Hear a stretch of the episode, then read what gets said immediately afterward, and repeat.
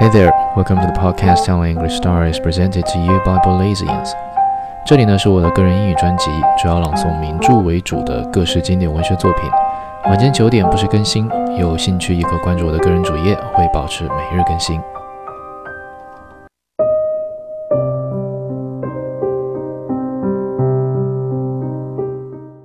The Moon and Sixpence, Volume 38. I did not see him again for nearly a week. Then he fetched me soon after seven one evening and took me out to dinner. He was dressed in the deepest mourning, and on his bowler was a broad black band. He had even a black border to his handkerchief.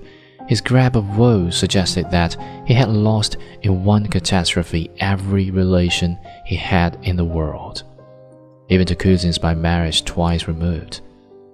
His plumpness and his red fat cheeks made his mourning not a little incongruous. It was cruel that his extreme unhappiness should have in it something of buffoonery. He told me he had made up his mind to go away, though not to Italy, as I had suggested, but to Holland. I'm starting tomorrow. This is perhaps the last time we shall ever meet. I made an appropriate rejoinder, and he smiled wanly. I haven't been home for five years. I think I'd forgotten it all.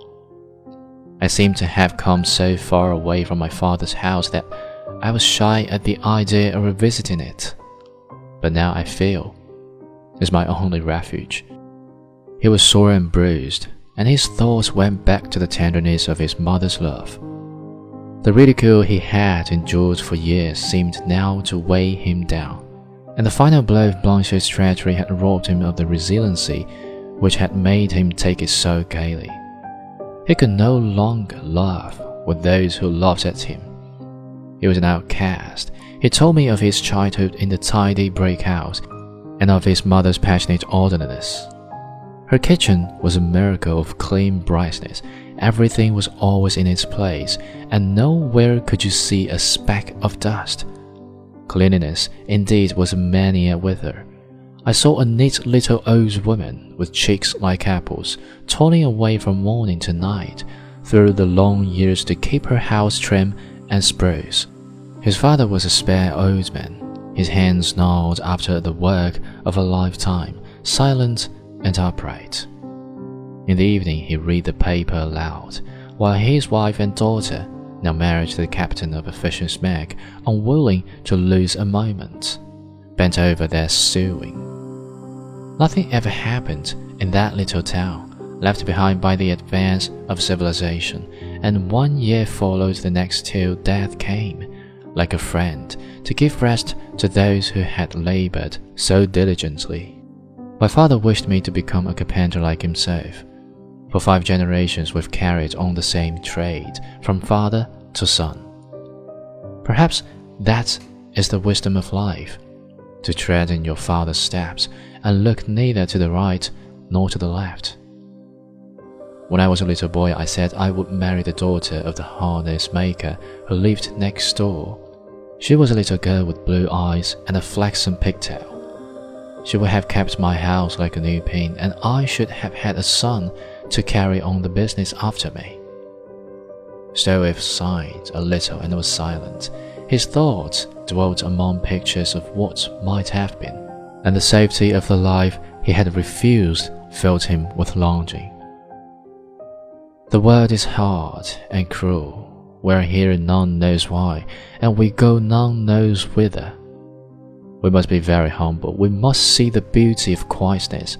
We must go through life so inconspicuously that fate does not notice us, and let us seek the love of simple, ignorant people. Their ignorance is better than all our knowledge. Let us be silent, content in our little corner, meek and gentle like them. That is the wisdom of life. To me, it was his broken spirit that expressed itself, and I rebelled against his renunciation. But I kept my own counsel. What made you think of being a painter? I asked it.